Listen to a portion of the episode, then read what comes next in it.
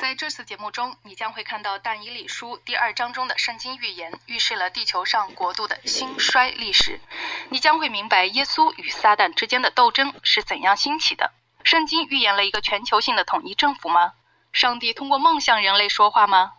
他的确通过尼布甲尼撒王和但以理的梦来向人们说话。我是 Kimi 奥特曼，现在我将会通过揭秘圣经预言来回答这些问题以及更多问题，请务必关注我们的定期更新，这样你就不会错过我未来的讲道视频。混乱在全球范围内激增，今天有很多疯狂枪击事件的报道，政治性的分裂和全球性的流行病在全球肆虐，真是感觉世界末日到了。我们正在走向一个世界新秩序吗？接下来将会发生什么呢？欢迎你与我一同来揭示圣经真理，并从圣经中探明你问题的答案。在世界各地旅行时，我目睹了现实生活中的种种问题和困难，但从他们之中，我发现了希望的神迹。欢迎来到揭秘圣经预言，这将会表明上帝怎样赐给了我们指南，为要引导我们面对前方的一切。我们将会一起来看看圣经预言怎样比以往更快的应验，以及我们可以怎样满怀希望的面对未来。欢迎来到揭秘圣经预言，我是 Kimi Woodman，我是富林世界广播电台的副主任。在我工作中有一个重要的部分就是记录神迹，这包括旅行到世界上偏远的地区去拍摄耶稣以大能施行拯救的奇妙见证，比如在北朝鲜非军事区的边境那里，或者在菲律宾与反政府的恐怖组织面对面，或者在赞比亚探望监狱里的死囚。上帝预言说，他将会在现今行奇妙的大事，他的确正在行。每天晚上，我都期待着与您分享我亲自录制的令人难以置信的神迹故事。您绝对不会愿意错过每一个奇妙的故事。在接下来的十四天里，我将要分享来自圣经的信息，令我感到高兴和振奋的圣经信息。这些信息深深地改变了我的生命，使我从追求世界转向追求天国。上帝给了我分享他话语的目的。我相信圣经，因为上帝的预言它是真实的。这就是我们这次圣经之旅的起点。如果您想到什么问题，你可以在讨论区里提出来，您的问题就会得到来自圣经的解答。同时呢，如果您有带导的请求，请让我们知道，我们的团队乐意为您和您的请求祈祷。今晚我们将从揭秘真理开始，看看圣经的预言是真理还是谎言。揭开圣经预言的关键是让圣经自己作证。我们这个布道系列的主题是：如果它合乎圣经，我相信；如果它不合乎圣经，我就不相信。此刻您也许想知道，这次布道会有什么重要呢？为什么这对我很重要呢？我为什么要关注呢？这个合乎圣经的信息将会给你的人生以及我们当今在世界上所看到的情况带来意义。圣经讲述了地球历史的时间表。它怎样开始，以及将会怎样结束？人们需要知道即将发生在地球上的幕后大事件。我们一定要知道撒旦用来欺骗并使我们远离圣经真理的很多陷阱。上帝的真理是圣经所启示的。我们需要明白上帝与撒旦之间的斗争，因为两者都寻求你忠诚的敬拜。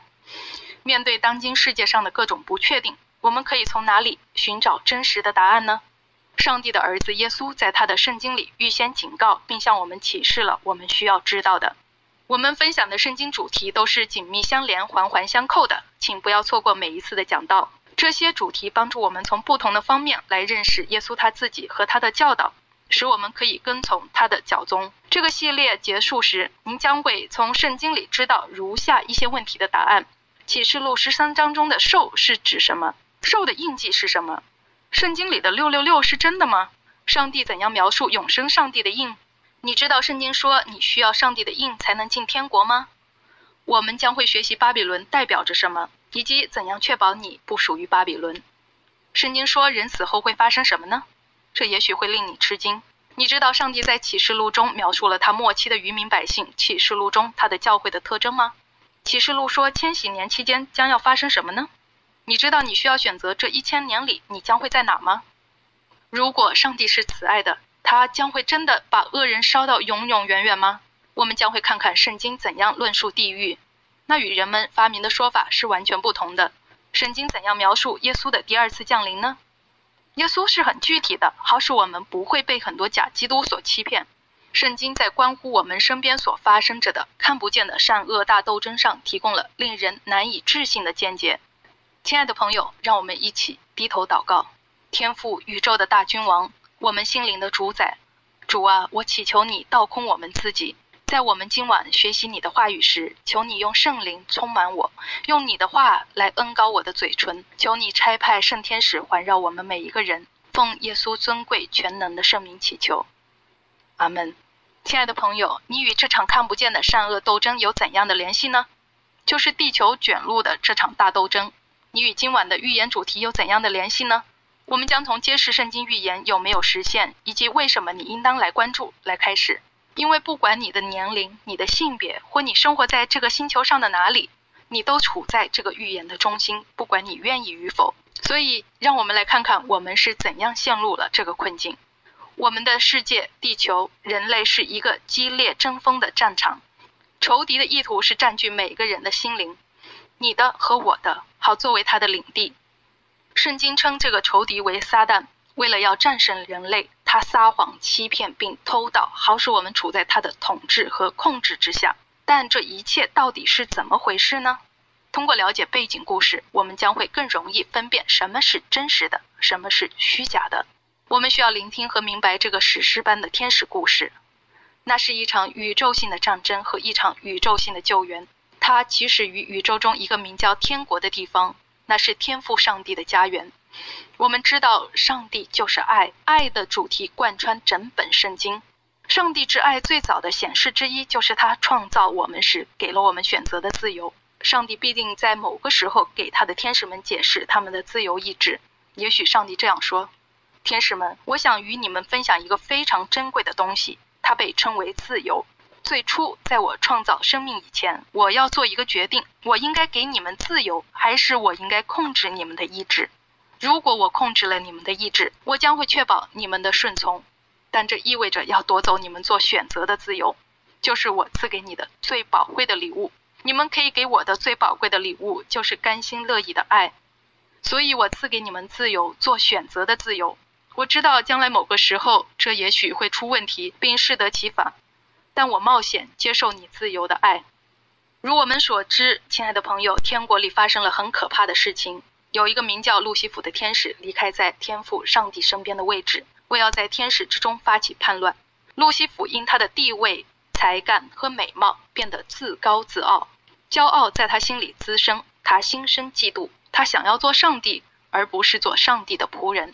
让我们来读读路西弗发出的很多我的陈述，在以赛亚书十四章十二到十四节：明亮之星，早晨之子啊，你何竟从天坠落？你这攻败列国的，何竟被砍倒在地上？你心里曾说：我要升到天上，我要高举我的宝座在上帝众星以上，我要坐在聚会的山上，在北方的极处，我要升到高云之上，我要与至圣者同等。撒旦渴望做上帝，好把上帝从他的宝座上踢下来，并统治宇宙。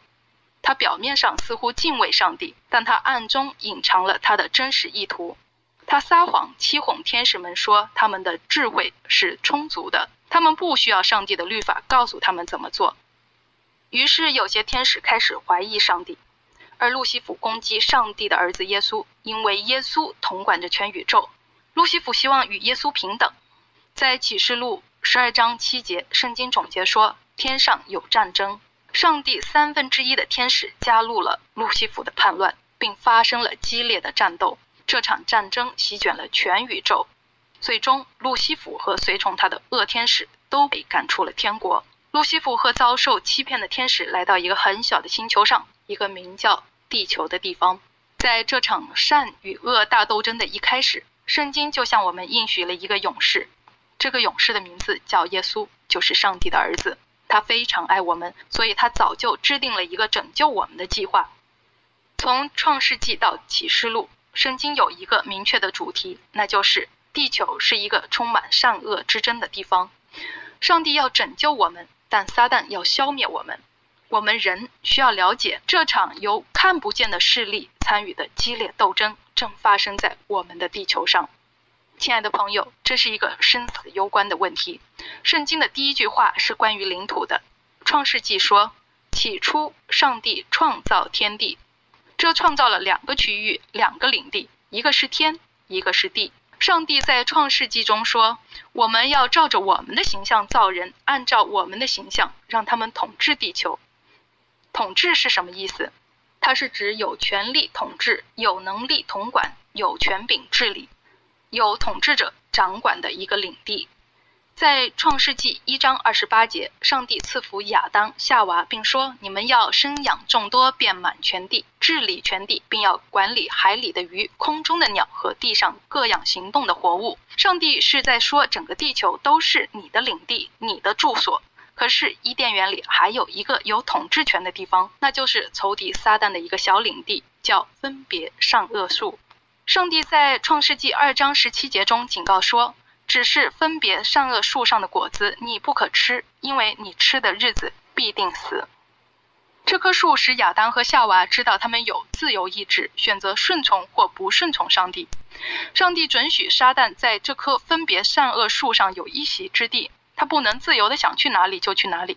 不，这棵树是他的地盘，而且他在此设立了他的领地。当然了，撒旦的目标是扩大他的地盘，对吗？他希望亚当和夏娃将会走进。他在伊甸园里的空间，他渴望向他们散布他不同于上帝的宇宙统治观念。他所要做的是撒谎、污蔑上帝的真实品格，并动摇人们对上帝的认识，像他欺骗天使们一样。在圣经最开始的章节里，在创世纪第一到第二章，尤其是第三章中，你看到有了冲突，有了斗争，可怕的事情发生了。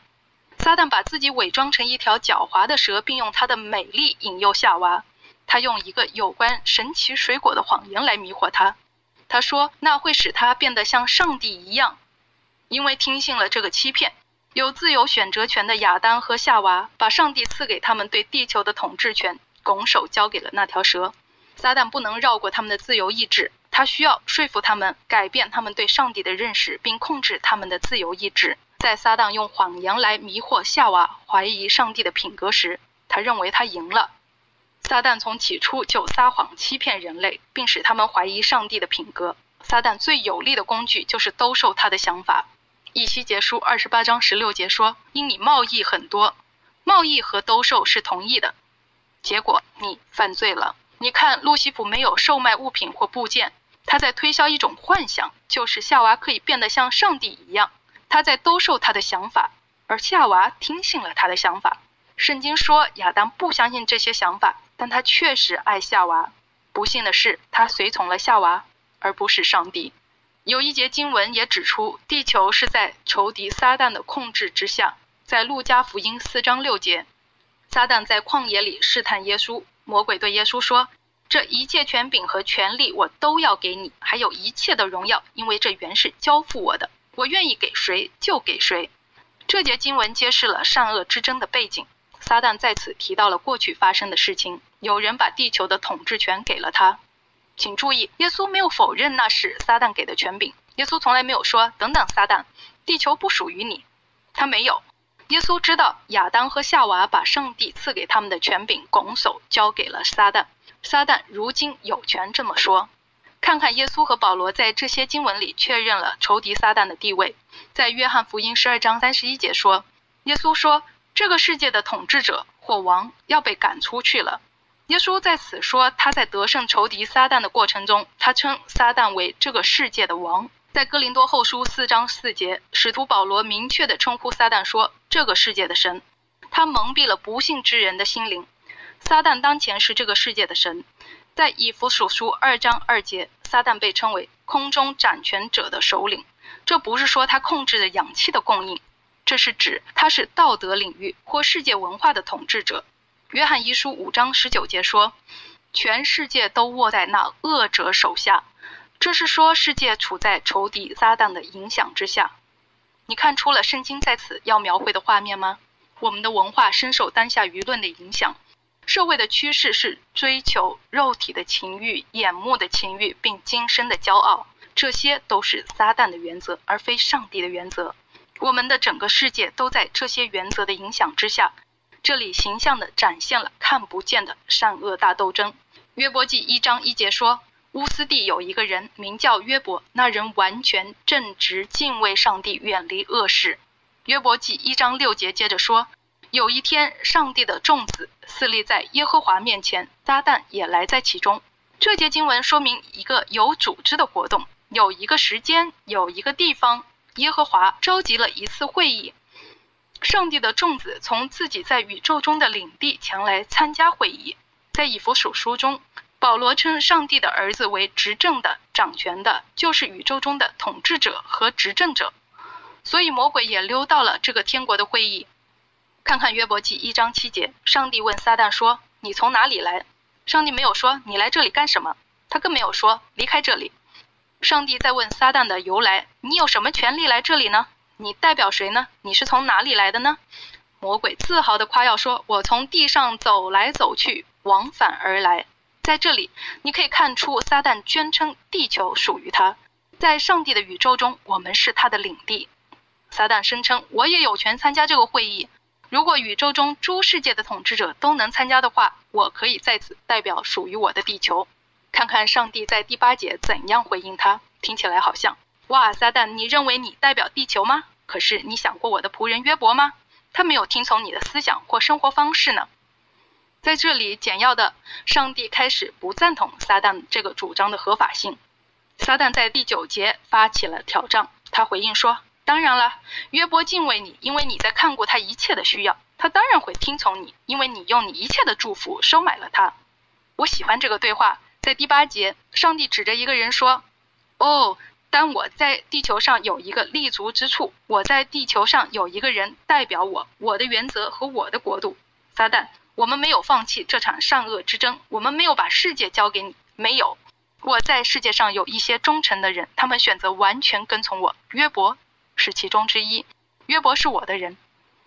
在约伯记一章十节，撒旦控告说：“好吧，你岂不是四面圈上篱笆，保护约伯和他的家，并他一切所有的吗？”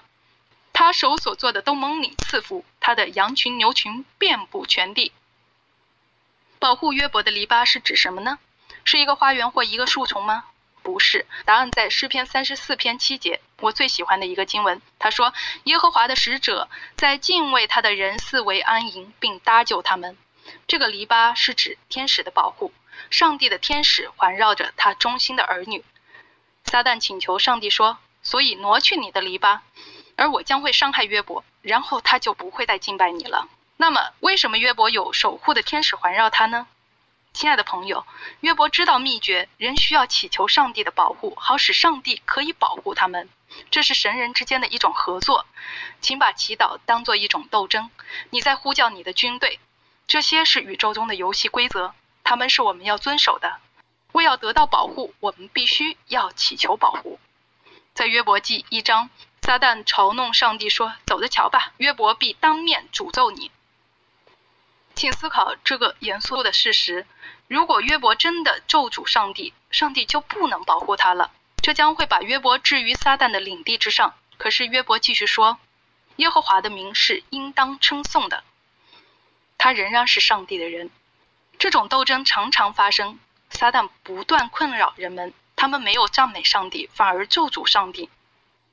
多么希望人们意识到，这只会使上帝的同在远离他们啊！一个罪人对付撒旦的唯一良方是祈祷。祈祷是一种斗争的行为，但令人吃惊的是，大多数人忘记祈祷，这使撒旦可以困扰他们的人生。可是，请注意，我们有令人振奋的消息。在创世纪三章十五节，上帝赐给了我们一个预言，上帝向我们应许了一条出路。他预言了一位救主，我们有一位应许给我们的勇士。上帝当着亚当、夏娃的面告诉撒旦，他如此说：“我将把仇恨，就是敌意或仇恨，放在你魔鬼与女人之间，你的后代与他的后代之间。他将会伤你的头，但你只会伤他的脚跟。”在这节经文里，上帝在救赎女人；在后来的经文里，我们将会看到他象征着教会。但上帝警告魔鬼说：“听着，你刚刚从亚当和夏娃手中夺走了地球，但我要通过一个女人生一个婴孩来差派一个人，在那个孩子出生以后，他将要成为一个勇士，他将要与你交战。撒旦，他将会压碎你的头，但你只会使他受伤。当然，撒旦将会抵挡这个预示，这个预言。你可以想象，他的头发就要开始从他的脖子后面竖起来，而且他将要说：“哦，真的，战斗开始吧！”不要忘了，撒旦已经赢得了天上三分之一的天使，他刚刚赢得了亚当和夏娃，并欺骗他们相信了他的谎言。所以，当上帝向他发出这个挑战，就是创世纪第三章的这场战争之时，撒旦一定感到有信心获胜。可是，撒旦完全不知道他的结局将会是怎样的。他预测那将是一场武力的较量，但上帝赢得这场战争的方式是完全出乎意料的。撒旦无法知道将会发生什么。撒旦知道有一位将要来到，并要压碎他的头。上帝没有说的是，那个人将会是我。上帝将会亲自成为人来到世间。每个生命中都有一场善与恶之间的斗争，这意味着你和我，亲爱的朋友，不管我们愿意接受与否，我们一定要在心中确信圣经是确凿的。我们可以信任并相信它。圣经中一个至关重要的故事记载在但以理书第二章。在这个故事里，尼布甲尼撒王做了一个梦。在但以理书里，上帝赐给了我们一个内幕性的消息，为要向人们展示世上各领地或王国的历史，好使人们对上帝是谁毫无疑问，因为他从起初言明末后的事情。看看上帝在以赛亚书四十六章怎样论述他自己。第九节和第十节。我是上帝，没有能比我的。从起初言明末后的事，从古时言明未成的事。哇！上帝应许他将会提前告诉你，从起初到末后将要发生的事情，没有必要猜测。但为什么但以理书第二章很重要呢？虽然但以理书写于数千年前，它承载着对当今世界非常重要的信息。先知但以理得到了上帝的话，这些话揭示了影响世界历史的王国。这个简短的预言是关键的，因为它可以帮助我们揭开但以理书和启示录中更复杂的预言。这些预言预示了善恶之间的这场大斗争。所以，让我们回到基督第一次降临前的六百年前，来到地球上一个曾经最伟大的城里——巴比伦。让我们走进古老的王宫，它是由闪亮的金子所建造的。那是夜晚，我们看到尼布甲尼撒王躺在床上翻来覆去。这个国王在做一个不同寻常的梦。他突然醒来了，感到非常不安。虽然梦境刚刚过去，但他似乎记不得那个梦了。他知道他的梦是非同寻常的。的确，那是上帝所赐的一个预言性的梦。这个梦概览了未来两千五百多年的历史。但以理书二章一节说，在尼布贾尼撒执政的第二年，尼布贾尼撒做了梦，他心里烦乱，以致他睡不着。这个国王很烦恼，也很沮丧。他召集了他的智囊团、术士、占星家、巫师和加勒底人来到他的王宫。此刻，也许你在想，多么蒙昧啊！有一个人，他做了一个梦，然后他叫来行巫术的人。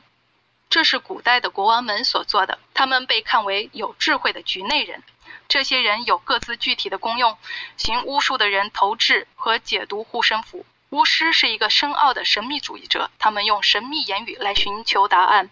占星家通过观看星象来判断要做什么，这是一种古老的习俗呢，还是今天依旧盛行的做法呢？当今的总统和总理们使用这个体系吗？是的，他们的确在使用。尼布贾尼撒王指示他们说：“把我昨晚的梦告诉我，并把它的重要意义告诉我。我知道这个梦非常重要，但我不记得了。我的梦是什么意思呢？”在但以理书二章四节，哲士们回答说。哦，国王万岁！请把你的梦告诉你的仆人们，然后我们将给你解梦。国王发怒了，他说：“我不知道我梦到了什么，难道你们不知道吗？”上帝神奇的从他的大脑里消除了这个梦。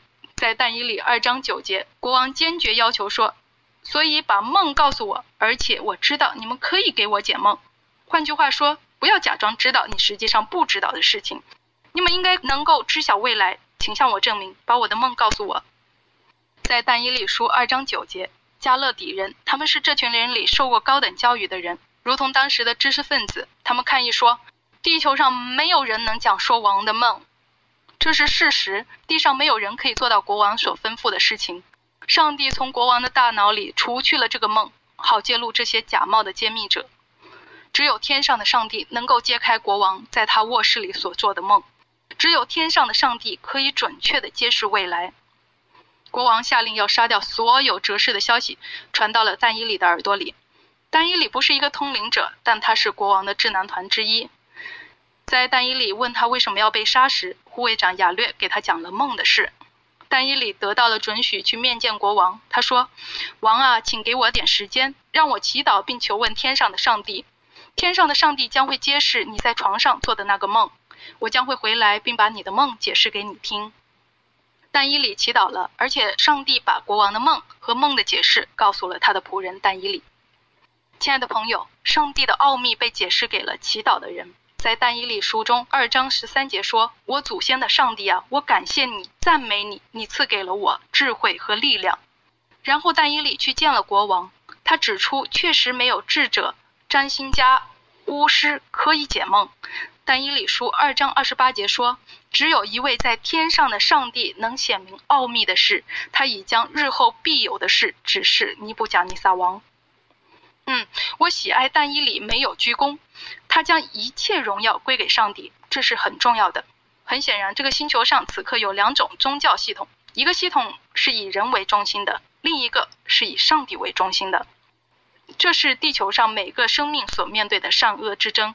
你将会为当今谁在倡导以人为中心的宗教而感到吃惊。在我们继续学习这个系列时，亲爱的朋友，你将会亲眼看到。现在让我们回到但以理书第二章二十一节，上帝废王和立王。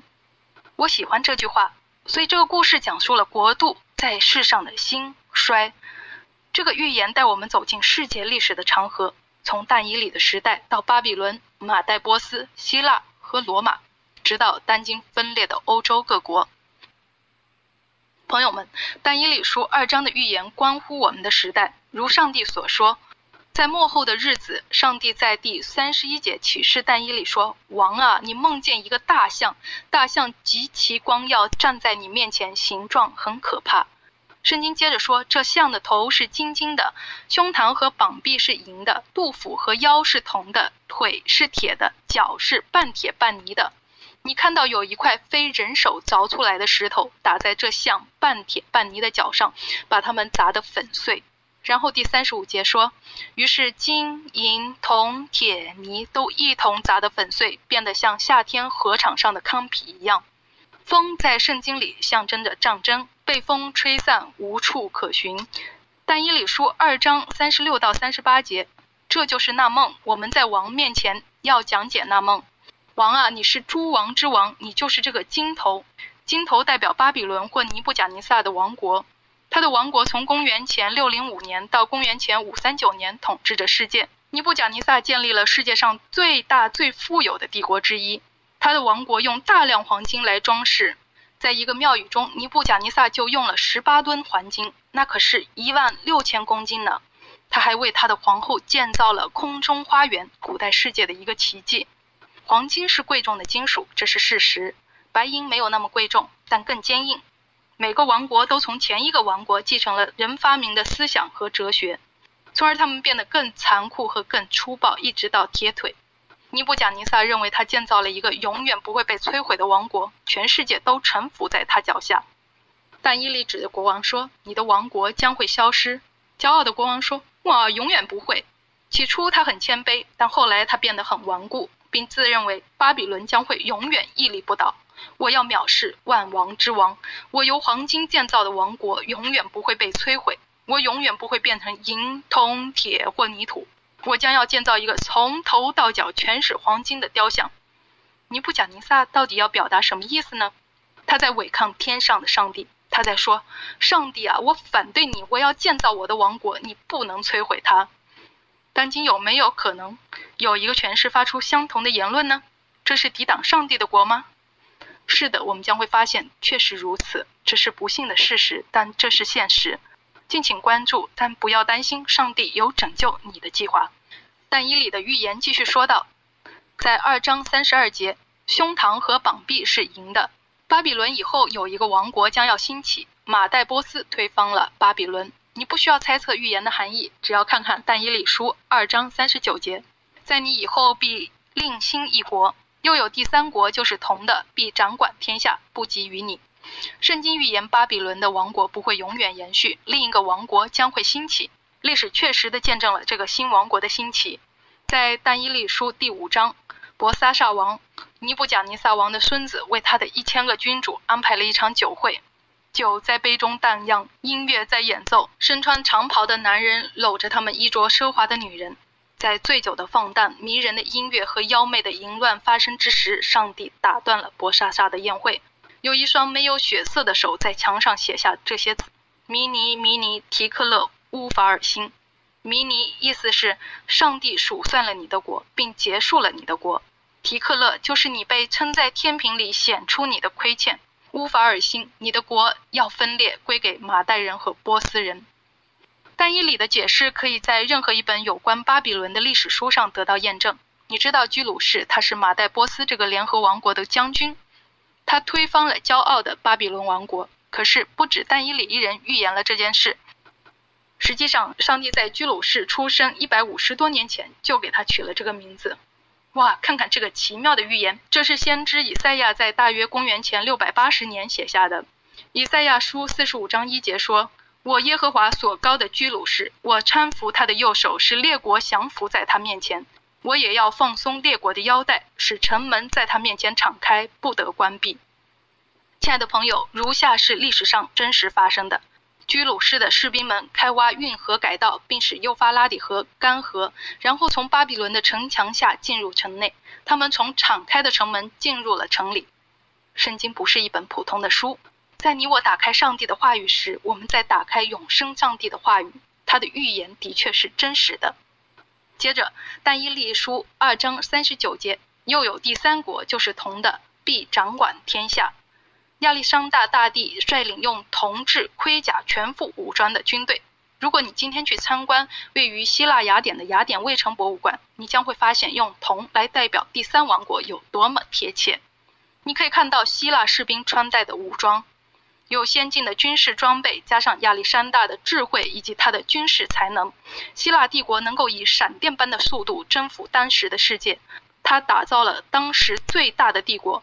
三十二岁时，亚历山大就实现了很多人花费一生所能取得的成就。在早年获得统治世界的地位以后，他很快就生命垂危了。很多人认为那是由于不节制的行为导致的。从巴比伦到马代波斯到希腊。但希腊将会永远统治世界吗？但以理书二章四十节，第四国必坚壮如铁。伟大的英国历史学家爱德华基本，虽然他不是基督徒，也不相信圣经，但他在罗马帝国的兴衰史中写道：金、银或铜的雕像，也许代表着国家和他们的君王，但他们先后被坚壮如铁的罗马王国所粉碎。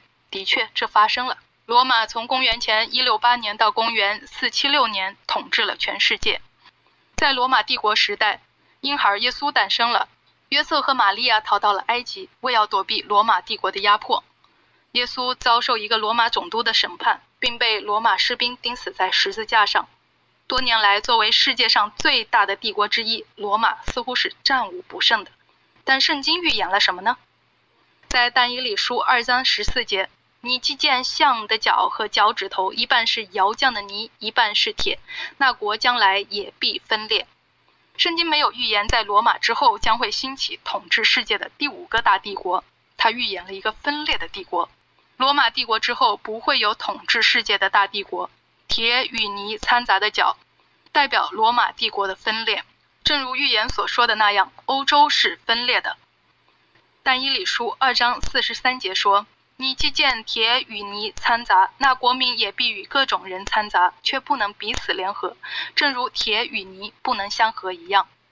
历史上，欧洲的君王们试图通过联姻来统一帝国。有一个著名的例子是拿破仑与他的妻子约瑟芬离婚，然后与奥地利的路易斯结婚，为要维护他们国家之间的关系，并实现他统一欧洲的目标。正如预言所说的，他彻底失败了。除了联姻，政治领袖们还尝试了一种统一欧洲的方法。他们竭力通过军事冲突和战争来实现他们的目标。查理五世想要统一欧洲，但他失败了；查理曼大帝想要统一欧洲，但他失败了；拿破仑试图要统一欧洲，但他也失败了。拿破仑在他的日记中描述了他雄心勃勃的计划：将会有一个欧洲，将会有一种货币，将会有一种语言，整个欧洲有一个政府。但当拿破仑在1815年6月的滑铁卢战役中战败时，他说：“我征服不了全能的主上帝。”亲爱的朋友，圣经是准确的。欧洲分裂了，查理五世、查理曼大帝、拿破仑、希特勒、斯大林都是想要统治世界的领袖，可是他们都失败了。请想想希特勒和他激昂的演说，他怎样用演说煽动人们？他的座右铭是一个民族、一个帝国、一个领袖。他似乎就要实现雄心勃勃的目标，并统一整个欧洲了。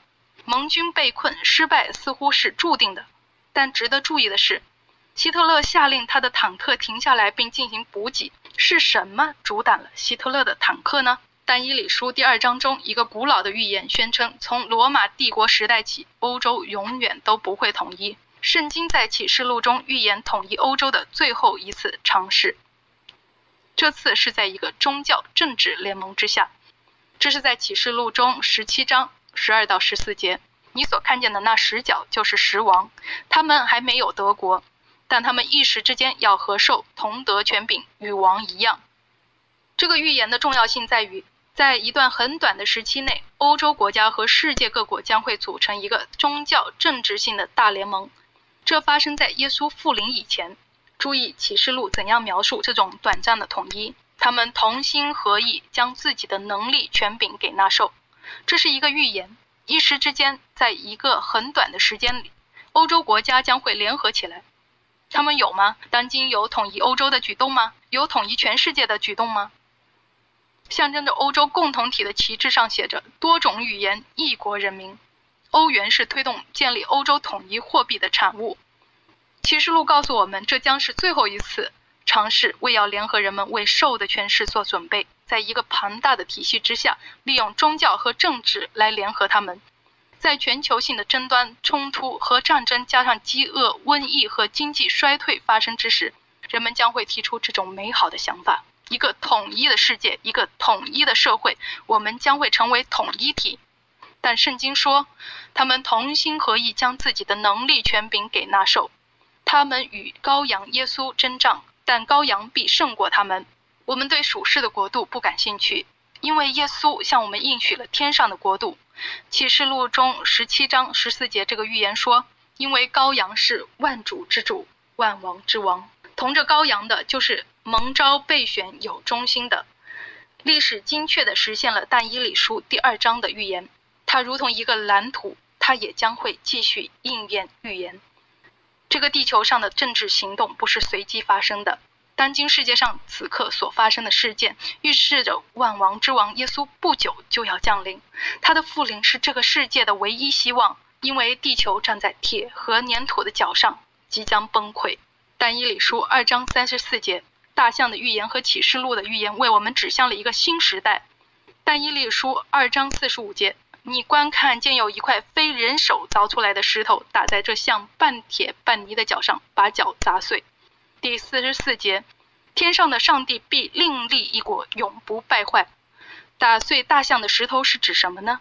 万古磐石，大君王耶稣。